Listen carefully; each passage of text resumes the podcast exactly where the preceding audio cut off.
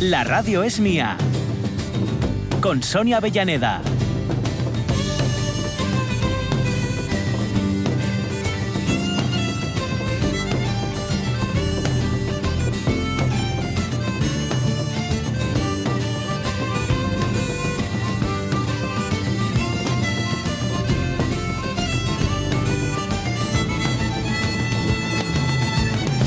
Poncela ha dicho que se va a investigar el informe de Kruger, eh, aquel con el que abríamos hoy el programa, sobre los opinadores de todo tipo de cosas.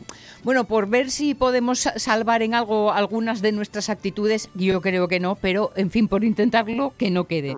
Mientras tanto, y no, aquí nos quedamos al frente del barco, los, los ratones, y eh, pendientes de ese comité de expertos. En principio está previsto para las once y cuarto, pero bueno, ya sabéis cómo van estas cosas, que mm, una cosa es la idea inicial y luego ya vamos poquito a poco.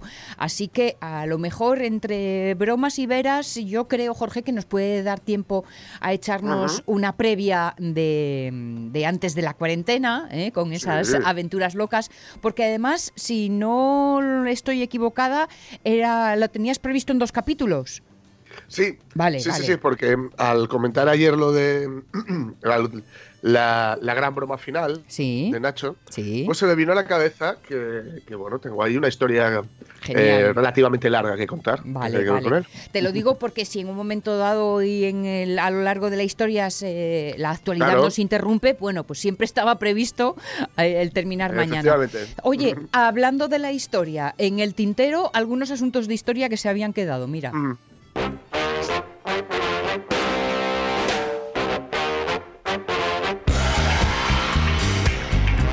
De esas heces históricas que nos habíamos quedado después de esa república en el 31 para acercarnos a 1939, ¿no? Sí, con Roosevelt, que envía una carta a Hitler y Mussolini. Toma ya, tú fíjate, ¿No esto sí que es mandar una carta, una carta delicada, ¿eh? Eh, Donde les ofrece 10 años de paz en Europa y Medio Oriente. Mm. La respuesta de ambos, estamos en el 39, la verdad es que no se hizo esperar.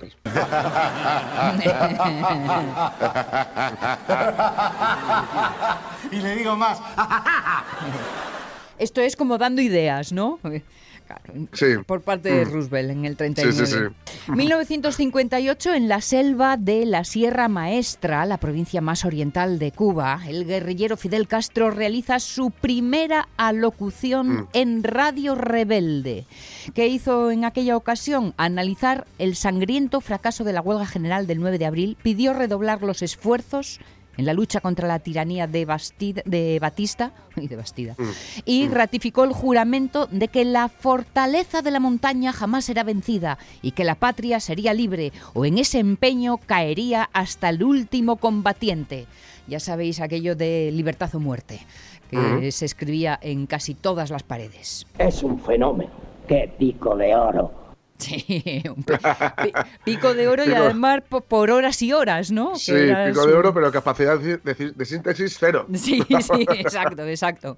Yo creo que son de estas personas que mm, mm, van pensando y regodeándose según va saliendo el hilo y que Sí, sí. tienen un pensamiento tipo cereza. Una te Mm. saca la otra y no hay forma nunca de poner el punto final. Sí, sí, así es, así es. Y que por alguna, por alguna razón les, les encanta su voz. Sí, sí, sí, sí. Y bueno, en 1992 en España se inaugura oficialmente la línea de alta velocidad Madrid-Sevilla y los servicios AVE. Ahí va.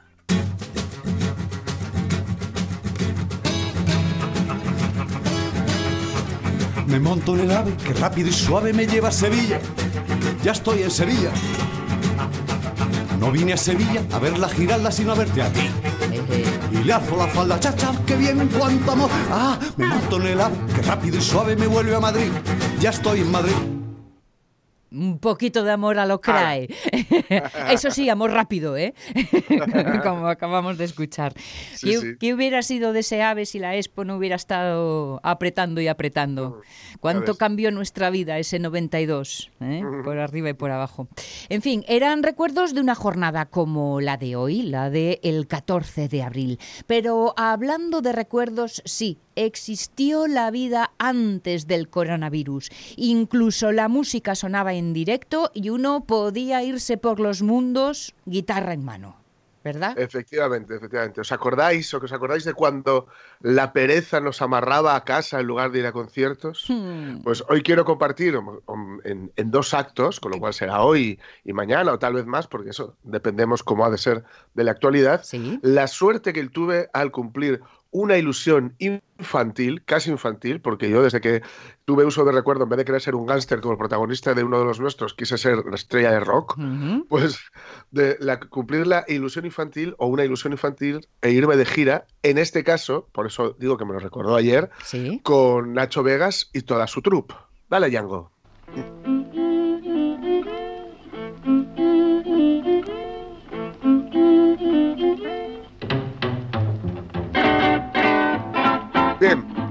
Os diré entonces un poco cómo fue el diario, la síntesis de este diario, que de- he de reconocer que esto es algo que salió publicado en el Ruta 66. Ujú. Pero, ¿Estamos en ¿cómo? qué año, Jorge? El 2018. Vale, vale, vale. 2018, sí, sí. En 2018, el verano, eh, junio del 2018. Perdón. Bien. eh, Nacho recorre la pantalla con el índice mientras mira por encima de las gafas de sol que se descuelgan por la nariz. Luego se rasca la frente y murmura algo entre dientes. El feminismo es el único movimiento con capacidad de desborde.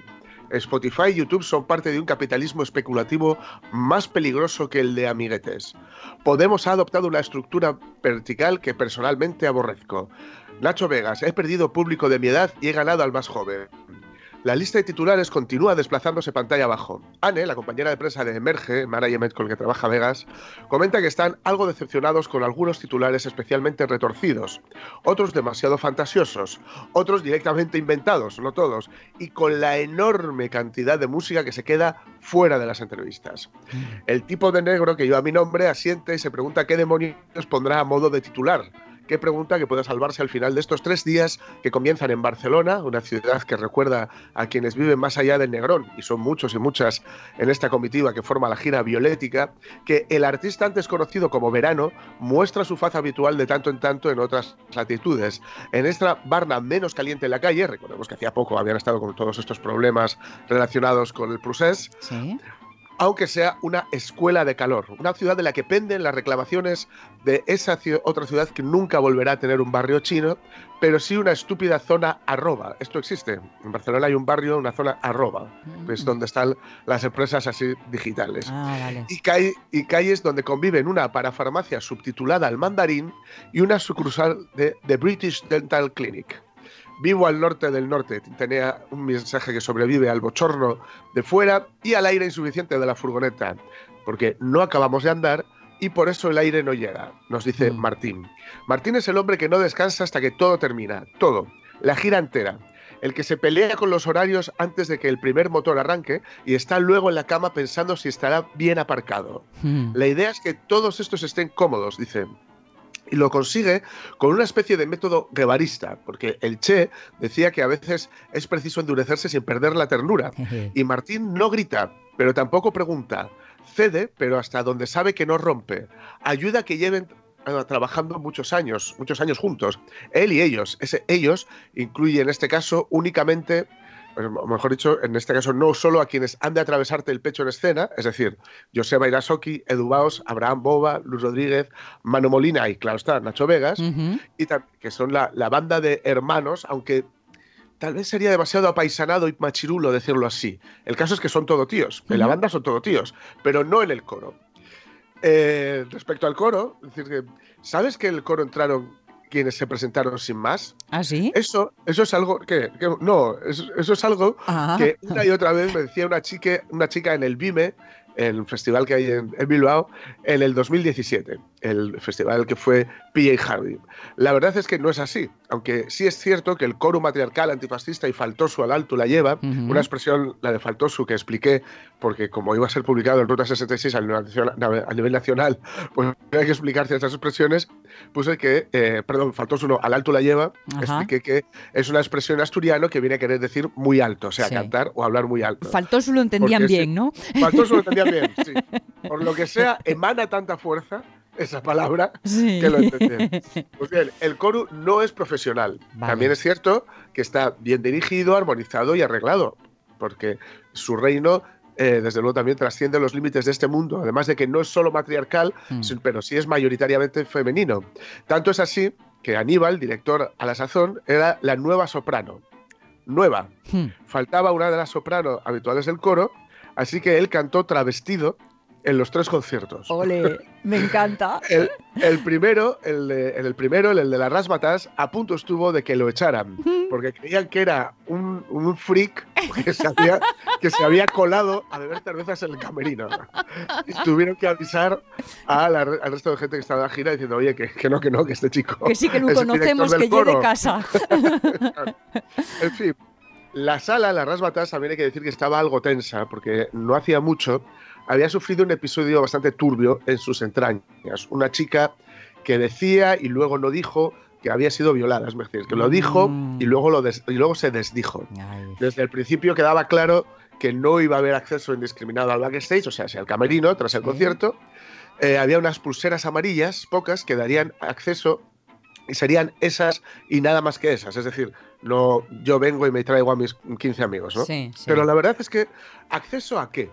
Es decir, ¿qué buscamos cuando queremos acceder tras el concierto? ¿La foto? ¿Los 15 minutos que creemos que nos deben quienes acaban de tocar? ¿Qué quiere Ana dos Santos, que lleva desde las 4 sentada al sol en la puerta de la sala? En la calle huele francamente mal y las puertas no abren hasta dentro de casi cuatro horas. Pero ella ha venido desde Tarragona y se ha plantado allí. Se ha hecho una foto rapidísima con Nacho de la que entra y no quiere más que vivir el concierto desde la primera fila. Vivirlo. Así de simple. Ella no piensa en entrar al camerino luego, aunque sí en saber cuál será el bar que le suceda y acercarse a brindar. Bueno, Ana dos, Ana dos Santos es una fan sana y honesta, pero una fan, perfecto. Pero ¿qué buscamos el resto? Nacho es exquisitamente amable, la banda accesible y el coro, ya está dicho, no es de este mundo.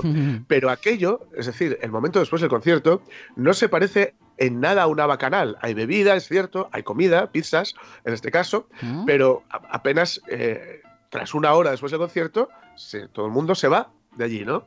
Por cierto, cuando eso haya ocurrido, Fino Ionarte, el bajista de Los Enemigos, que había firmado en aquel momento un debut maravilloso llamado Sueños y Tormentas, y a quien tuvimos en la radio es mía, Sí. comentándolo, sí, sí. eh, habrá tenido que pedir silencio a la sala tras ser un junco nervioso antes de pisar, de pisar el escenario, porque se puso nerviosísimo por el hecho precisamente de estar defendiendo algo propio y sin, sin, digamos, el colchón de la banda, ¿no? Sí.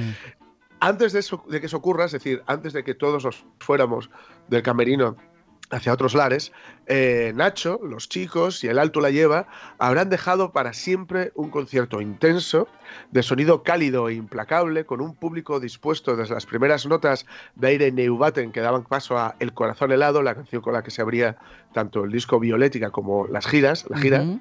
eh, un público que se había zambullido ya en ese disco, aunque apenas llevara una semana disponible, y que disfrutó de chapotear clásicos del repertorio Vegas tan intensos como Morir o Matar, Nuevos Planes, Idénticas Estrategias o Dry Martini S.A., que aullaron en la gran prueba final que ayer recordábamos Sí. y que se sintieron parte de algo común y concreto al fundirse con el hombre que casi conoció a Michi Panero. Una vez vivido todo aquello, ¿es necesario lidiar con los impedimentos que velan por la seguridad para saludar o compartir el unos momentos de camerino si no eres parte de las amistades de quienes lo habitan? Mm. Eso es algo que yo me preguntaba y que aún me pregunto, porque hay veces que no entiendo muy bien ese afán por, por entrar. Muy pro- por- sí, cuando, sí cuando hay una, digamos, aspiración sincera de simplemente de conocer, abrazar a quien Sí. te hace vibrar, ¿no? Pero hay muchas veces que quienes entran es simplemente gente que luego quiere figurar, ¿no? Y haces una foto y dices, yo estuve en el camerino. Claro que pe- pensé que con esta experiencia ibas a conseguir eh, dar respuesta a esa pregunta, pero en todo caso tendrá que ser más adelante porque 11 y 21 minutos vamos a escuchar las declaraciones Bien. del comité de expertos.